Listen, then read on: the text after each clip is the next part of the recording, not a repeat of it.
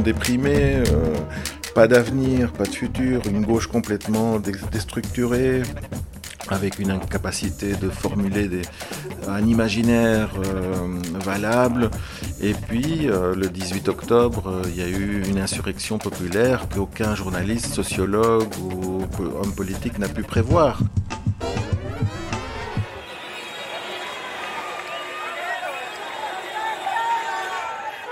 Le son qu'on entend là, on ne connaît pas bien ça chez nous. C'est le son que fait un peuple en liesse le soir de l'élection du nouveau président qu'il a choisi. Parce que ces gens ont l'espoir que par leur vote, leur vie s'améliore. Nous sommes le 19 décembre 2021 à Santiago du Chili. Presque un demi-siècle après l'assassinat du président Allende par le coup d'État de Pinochet, Gabriel Boric emporte l'élection présidentielle face à un candidat d'extrême droite fan de Pinochet, José Antonio Cast. De retour du Chili, le réalisateur Ronnie Ramirez nous raconte ce qui pourrait bien finir par nous arriver à nous aussi un beau jour, à force de persévérance. Lorsque Boris a gagné, moi j'étais dans un, terminal de bus, on dit, une station de bus, euh, mais au fin fond du sud du Chili, où visiblement j'étais entouré que de gens de droite. Euh, et, de voir le visage complice de certaines personnes qui, euh, voilà, qui étaient contents. Euh, je suis arrivé à 23h30 dans un petit village loin, loin, loin, dans, le fin fond du Chili, où quand je suis arrivé sur la place, tous les jeunes étaient réunis. Et, et bah, les gens faisaient la fête. Et et voir ça dans les moindres petits recoins du, du, pays, ça, ça, ça, fait vraiment plaisir parce que à Santiago, évidemment, euh, c'était la, masse. Mais voir ça dans, dans loin, dans les, dans, dans, dans, les, dans les bleds, c'est ça que je trouve important. C'est de toucher. Euh, comment ce mouvement a-t-il réussi à toucher euh, les endroits les plus abandonnés?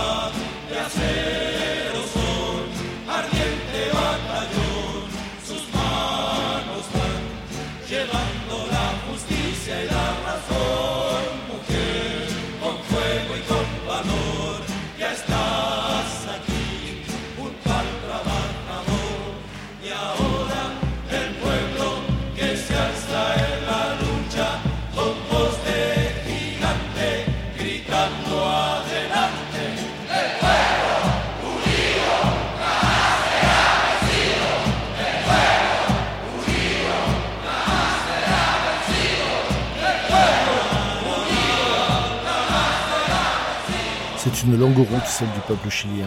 On se souvient de l'assassinat de Salvador Allende le 11 septembre 1973, le coup d'État de Pinochet et l'installation de la dictature militaire.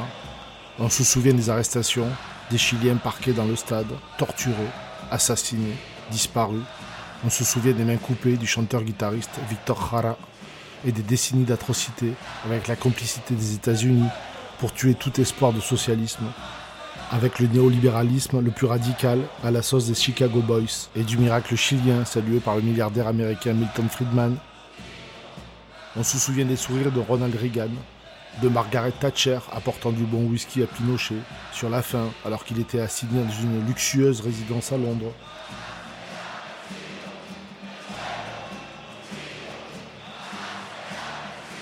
De tout ça, le peuple chilien se souvient, comme Ronnie Ramirez, le fils d'exilé s'en souvient.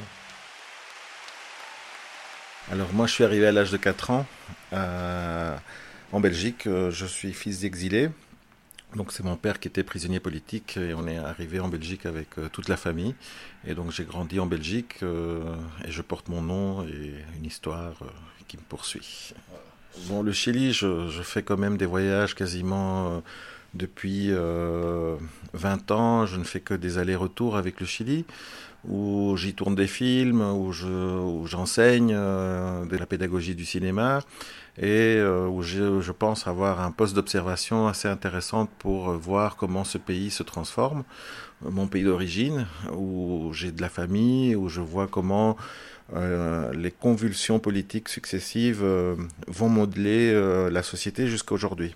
Le 18 octobre 2019, le pays entier s'est soulevé, euh, les gens sont sortis dans la rue et ont rejeté euh, le gouvernement, le système, marre de cette situation. Et je pense que c'était une forme de soupape sociale qui, ben, qui encaissait euh, tout ce mal-être en fait que, qui se succédait depuis des années, marre que les gens s'endettent pour faire des courses, marre que les gens meurent dans les files d'attente dans les hôpitaux parce que les hôpitaux publics ne peuvent pas accueillir tout le monde.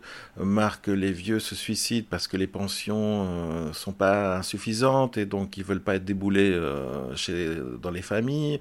Marque les parents se saignent pour que leurs enfants puissent étudier, etc., etc. Et donc tout ça est arrivé à un point d'explosion, d'explosion sociale. Et toi, tu étais à ce moment-là, euh, encore, tu étais au Chili justement, de passage, tu faisais un atelier? Oui, tout à fait. J'étais au Chili en train de culminer un atelier de deux semaines de formation cinéma. Donc je formais une dizaine d'étudiants d'une ville qui est située dans le, dans le, désert au nord du Chili. Euh, et on les préparait à, faire, un film. Euh, donc nous, on les quittait.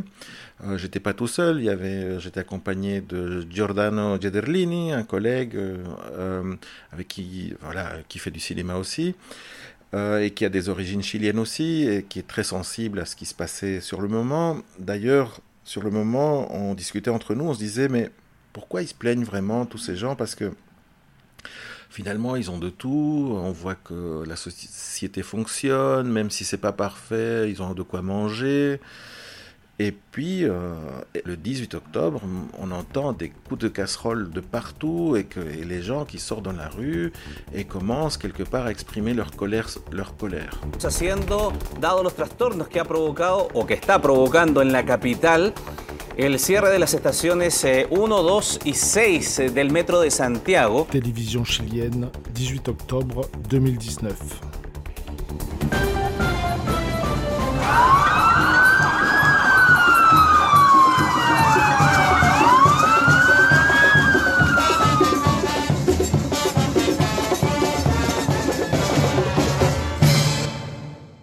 socle de cette colère, je reviens un peu en arrière, et puis après on reviendra en avant, euh, c'est le résultat d'un laboratoire énorme du néolibéralisme et du libéralisme qui, dure depuis euh, quand même assez longtemps en Chili euh, avant cette révolte. Oui, il ne faut pas oublier que l'armée a, réalisé un coup d'État et a instauré un modèle économique. On sait tous qu'il a instauré un général fasciste et a instauré le fascisme, a démarré un génocide politique sadiques, je veux dire des, centres de torture, des milliers de morts, détenus disparus, euh, traumatisés, un exil, etc., etc. C'est une dictature civico-militaire, puisque les militaires n'étaient pas les seuls à instaurer ce, modèle. Un modèle économique a été instauré dans l'année 1974 par, des élèves en économie de l'université catholique chilienne qui ont fait des études à Chicago et ont amené les idées de Milton Friedman au Chili. Et donc, le Chili a servi de laboratoire d'un modèle économique qui s'est perpétué jusqu'à aujourd'hui et qui arrive en agonie jusqu'à aujourd'hui. C'est quel élément qui a déclenché cette révolte fatale? Quand la démocratie est arrivée, les, les gouvernements successifs n'ont fait que perpétuer le modèle économique. Tous au Chili, tout le monde est endetté. Euh, pour tout. Euh, et donc les gens n'arrivent plus à payer même leurs dettes. Et donc euh, l'augmentation du prix du transport public en 2019 a été effectuée quatre fois. Il y a eu quatre augmentations de, de, tarifs du, transport. La quatrième a été celle qui a fait déborder le vase. C'est la goutte qui a fait déborder le vase. Mais disons que quand je parle de ces 50 ans, pendant 50 ans, les gens ont lutté contre euh, toutes les mesures. Il y a eu des luttes, les gens se sont organisés dans plein de secteurs différents. Et ici, euh, la lutte pour, euh, enfin, je veux dire qu'il y a le déclencheur ici, ça a été clairement le mouvement étudiant, et plus précisément le mouvement des lycéens. Euh, ces jeunes qui en ont marre de voir leurs parents se saigner pour payer leurs études. Puisqu'au Chili, il faut s'endetter pendant. Enfin, tu étudies pendant 5 ans, mais tu t'endettes tu ta vie. Donc, à niveau de l'éducation, mais à niveau de la santé, c'est pareil. À niveau des pensions aussi. Euh, voilà, donc tout, tout, ce genre de. Enfin, toutes ces mesures-là, il y a eu des, des, mouvements, en fait, qui ont. Bah, qui n'étaient pas encore tout à fait unis entre eux. C'était des, c'était il y avait des, chacun se battait pour ses droits. Ce qui s'est passé en fait le 18 octobre, c'est que euh, c'est la énième lutte des, étudiants. Et disons, c'est un des mouvements les, plus, les mieux structurés, les mieux organisés de tous ces mouvements-là. Et, euh, et, qui était très symbolique parce que c'est la jeunesse. Et qui sont venus avec un discours extrêmement mûr et puissant politiquement. C'est-à-dire qu'ils disaient non, c'est pas 30 cents, c'est 30 années de, de mensonges. quand on dit des mensonges, euh, on se souvient tous des discours de Piñera qui disait, ou de ses ministres d'économie qui disaient le Chili c'est la Suisse de l'Amérique, euh, le Chili c'est un miracle économique, le Chili c'est un oasis au sein de ce continent. Et euh, finalement tout ça a volé en éclats le 18 octobre 2019 et donc quand nous on était là, on a dit aux étudiants, ben, euh, on vous laisse le choix, soit vous poursuivez votre, votre processus et vous faites chacun votre film, soit on fait tous ensemble, euh, vous filmez le processus historique en train de se dérouler qui va durer sans doute longtemps. On va pas vous lâcher, on va, on va continuer à vous aider, mais c'est vous qui décidez. Et tout le monde a levé la main et tout le monde a décidé de documenter et de participer évidemment à cette insurrection populaire, soulèvement populaire, appelez-le comme vous voulez. C'est quelque chose qui, qui, qui, pendant deux ans a amené à une nouvelle constitution et un nouveau président. Alors, ce film, il existe, on peut le voir? Non, parce que le, ce qui s'est passé pendant ces deux années, c'est que les étudiants euh, donc on, leur a fait, on leur a fait des accréditations de presse pour qu'ils puissent un peu se faufiler partout.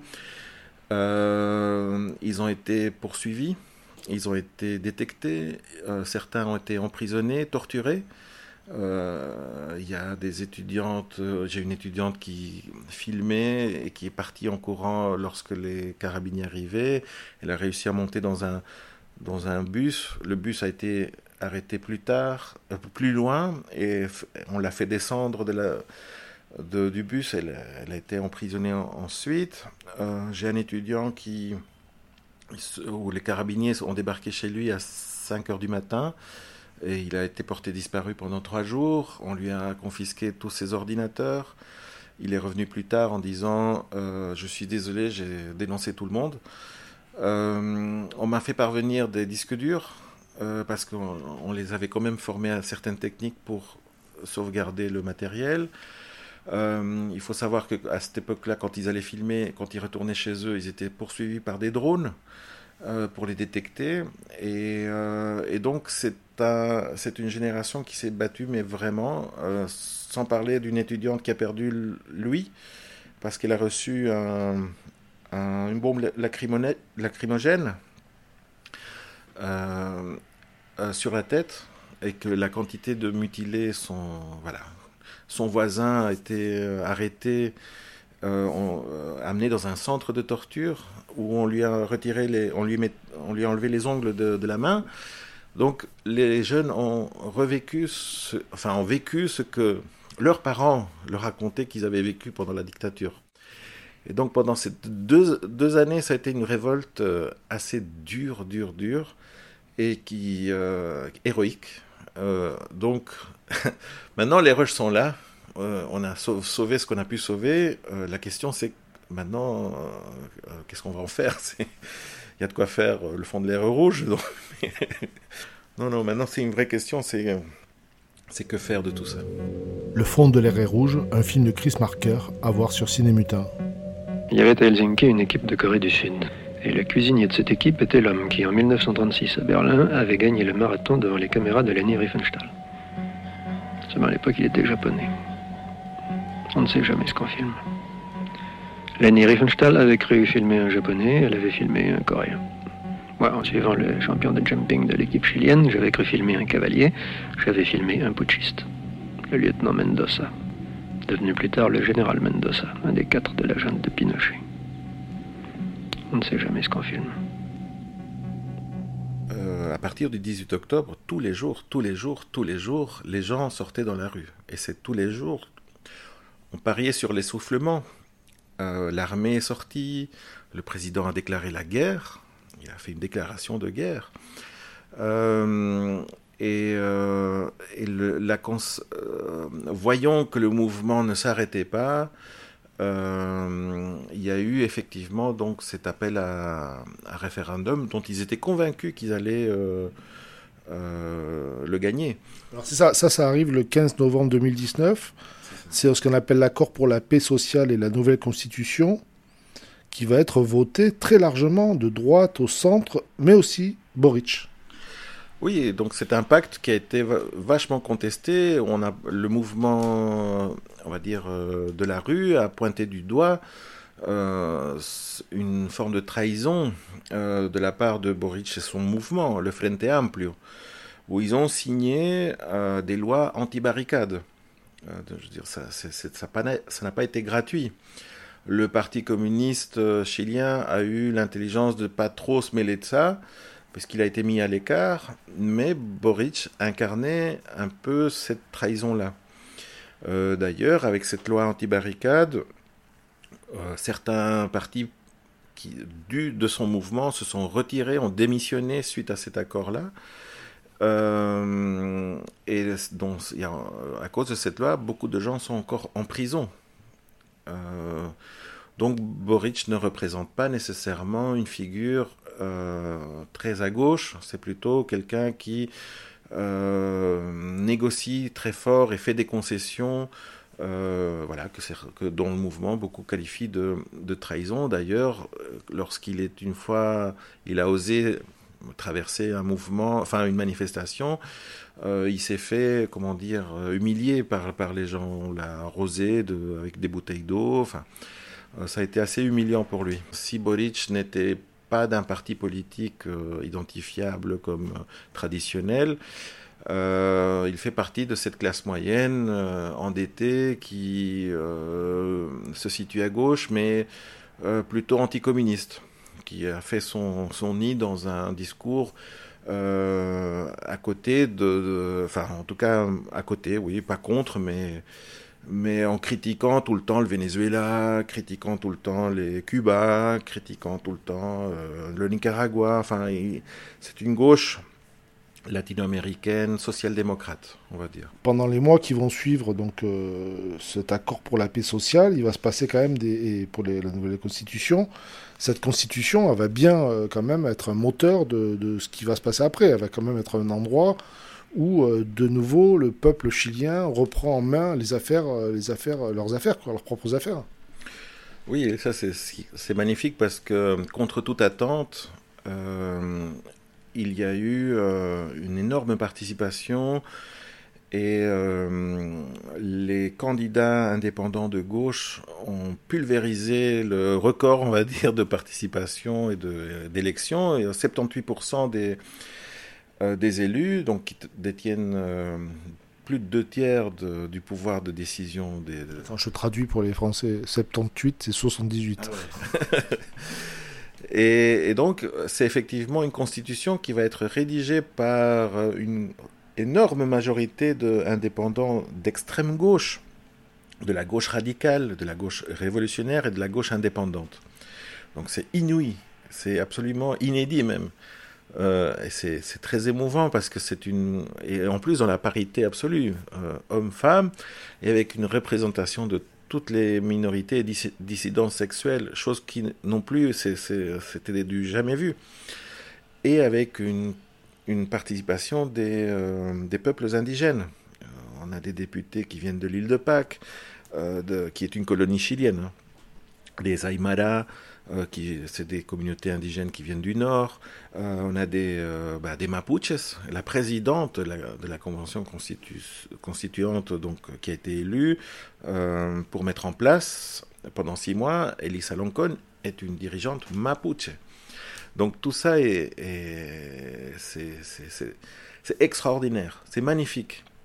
Dans un pays où la droite est forte et qui détient tous les pouvoirs économiques, qui est euh, absolument puissante, euh, se voit maintenant face à, une possibilité où cette constitution va refonder toutes les institutions euh, publiques du pays. Alors, au fur et à mesure que ça se passe, hein, dans l'année 2019-2020, il faut rappeler que c'est pendant le Covid quand même, comment la droite et le pouvoir voient ça? Ils commencent à perdre les pédales un peu? Ils se disent qu'ils perdent le contrôle? En fait, euh, ce qui s'est passé, c'est que l'insurrection était croissante et nationale, euh, territorialement. Et puis est venue la pandémie. Je veux dire, si les gens n'avaient pas pris peur des militaires, ils ont pris peur du Covid. Et, ça, évidemment, ça a calmé un peu. Euh, et c'est venu donc. c'est là que la Constitution est venue. Donc, est-ce que tu crois que le, pouvoir a finalement il a perdu pied ou est-ce que euh, finalement ils étaient pris dans un processus dans lequel ils pouvaient plus rien faire? Bah, le Covid a aussi mis en évidence euh, la précarité des gens. Euh, ils, ont fait passer des lois pour virer des gens. et donc, les sous-populaires sont apparus, les gens se sont réorganisés. Et, et puis, bah, je pense qu'ils ont tout fait pour que Piñera arrive au bout de son mandat, et c'est ce qui s'est passé parce que là, finalement, l'élection de Boris n'est que euh, la fin du mandat du gouvernement précédent. Alors, je suis désolé de dire quand même que finalement, le Covid et euh, l'aubaine n'a pas servi le pouvoir. Ça veut dire que quand même, euh, quand en France on se dit ah ouais mais quand même on nous empêche et tout, en fait c'est pas parce qu'on a des masques qu'on peut pas faire la révolution quand même. Mais c'est parce que le mouvement de lutte on l'a toujours présenté à la télé ou dans les médias officiels comme euh, un mouvement sans, cerveau, sans code identifiable. Mais en fait, il est très bien organisé, il est puissant. Moi, ce que j'ai vu, c'est des, masses de gens dans la rue euh, et qui n'ont jamais euh, cessé de lutter. Et je parle des travailleurs, des étudiants, des féministes. Il y a eu une révolution féministe, en fait, entre-temps. Euh, on n'en parle pas assez, mais la Stasis, qui est un, groupe de artistes, euh, ont mis en place des, performances euh, pour mettre en scène les manifestations de manière différente. Elles ont révolutionné la forme de manifester. et pas que elles, je veux dire, il y a une, toute cette effervescence s'exprime aussi artistiquement. Euh, il y a par exemple une, entreprise euh, de, euh, de lighting, enfin, qui font des luminaires. Bah, ils ont trouvé un système de projection pour projeter des lettres sur un immeuble et, avec des slogans.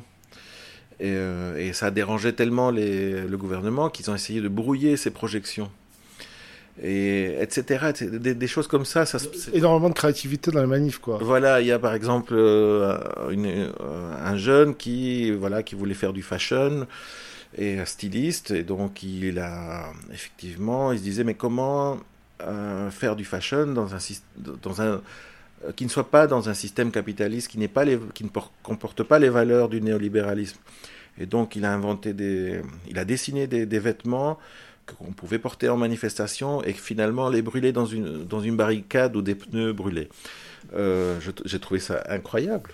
Et des, choses comme... Alors graphiquement, toutes les rues sont peintes. Euh, certains y voient du vandalisme. Moi, ce que j'ai vu, c'est vraiment de la créativité euh, à tous les niveaux. Toute cette effervescence créative des manifestations dont tu parles, c'est quand même du folklore. On est d'accord. Non, pas du tout. C'est du, c'est des formes pour stimuler euh, la lutte.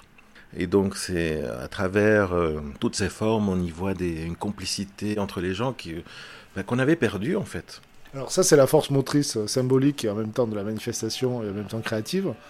Mais derrière, il y a cette constitution euh, qui, qui, qui, bouge, qui se réécrit. De toute cette effervescence, de toute cette expérience de lutte, et, euh, il était normal qu'un organe politique naisse, un nouveau organe politique naisse de la rue, qui ne s'identifie pas au traditionnel, au parti politique traditionnel. Et donc, euh, était en train de se mettre en place ce qu'on appelait la liste du peuple, qui était une sorte de réorganisation de toutes les assemblées générales qui ont eu lieu dans tout le territoire et qui recueillait des propositions politiques et des revendications politiques de secteurs euh, de la société qui s'organisaient, euh, que, de, de, que ce soit, enfin de, de tous les secteurs confondus. Des cahiers de doléances, quoi.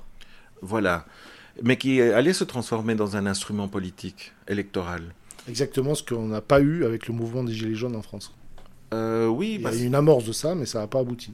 Ben, au Chili, ils ont essayé de l'avorter et ils l'ont fait avorter. Comment ils l'ont fait? Ben, Il y a le pouvoir des médias et qui sans cesse euh, ridiculise euh, à la fois le travail des, des, députés à la Constitution, mais la liste du peuple bah, ils l'ont divisé tout simplement avec des figures qui ont trahi, avec des figures qui ont, on a, on a mis des montages en place, c'est-à-dire des montages. Le président, le président, on dire le candidat à la présidence de cette liste, euh, ben, ils lui ont trouvé une, euh, des fausses signatures euh, pour, enfin, qui devaient recueillir pour sa candidature, par exemple, des milliers de fausses signatures.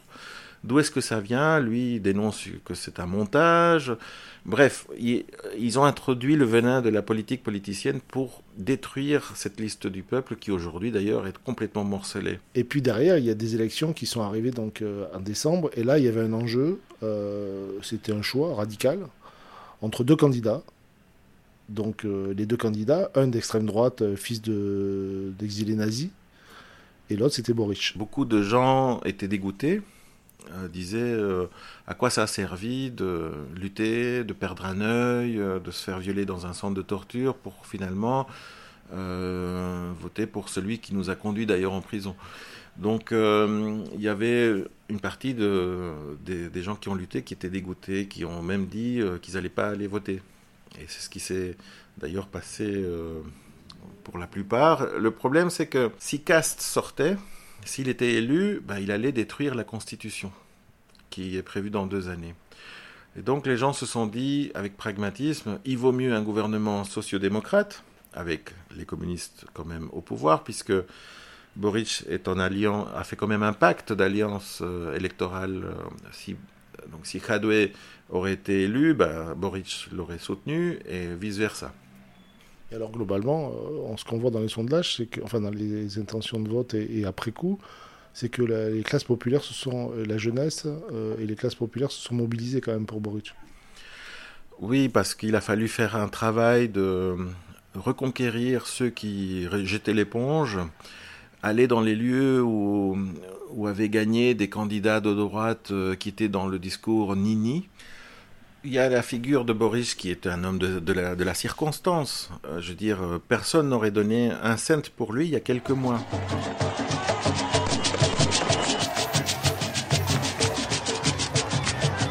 Me siento heredero y siento que nuestro proyecto es heredero de una larga trayectoria histórica, la de quienes desde diferentes posiciones han buscado incansablemente la justicia, la ampliación de la democracia, la defensa de los derechos humanos, la protección de las libertades. On l'attend, hein. dès qu'il qu va être, euh, on va lui passer la bande présidentielle, les manifestations vont venir lui exiger la libération des, des prisonniers politiques. Le peuple mapuche attend qu'on pacifie vraiment la, euh, la région et qu'on restitue les territoires qu'on a volés aux Indiens. Euh, je veux dire, il va subir des pressions de partout. Oui, il y a un programme aussi. il a un programme et il va falloir qu'il le respecte. Voilà, je veux dire, son programme, euh, c'est des promesses qui sont quand même assez encourageantes. Tout à fait. Étatiser les pensions, par exemple, euh, et, euh, les, récupérer les ressources naturelles. Il y a, il y a effectivement, mais il faut qu'il le respecte parce que déjà, la droite crie, hurle au communisme. Déjà, la droite a montré ses dents lors des élections en empêchant les gens d'aller voter, en supprimant les, les transports qui venaient des régions. Euh, je ne sais pas si on en a parlé en Europe, mais en tout cas, euh, ça c'est clair que euh, les gens sortaient avec leur voiture pour amener les gens volontairement aux urnes. Donc la droite est en train de montrer ses dents et des signes d'agonie, mais attention parce que quand le monstre meurt, les, derniers coups de la queue du monstre peuvent faire mal. Je pense qu'il faut être pragmatique, il faut attendre jusqu'au référendum de la Constitution parce qu'à partir de là, euh, donc le mandat c'est quatre années.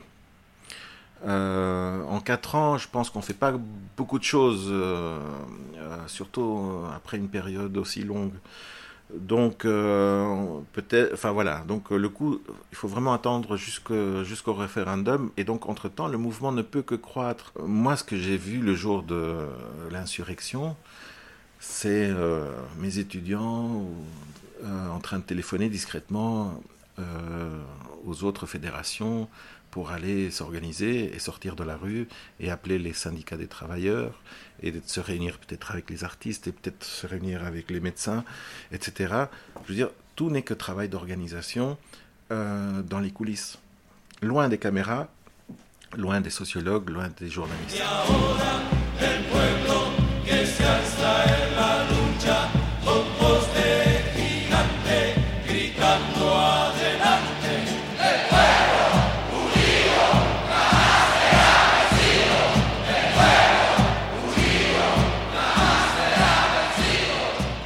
À Rodi Ramirez, enregistré à Paris le 20 janvier 2022, alors qu'il arrivait tout juste du Chili.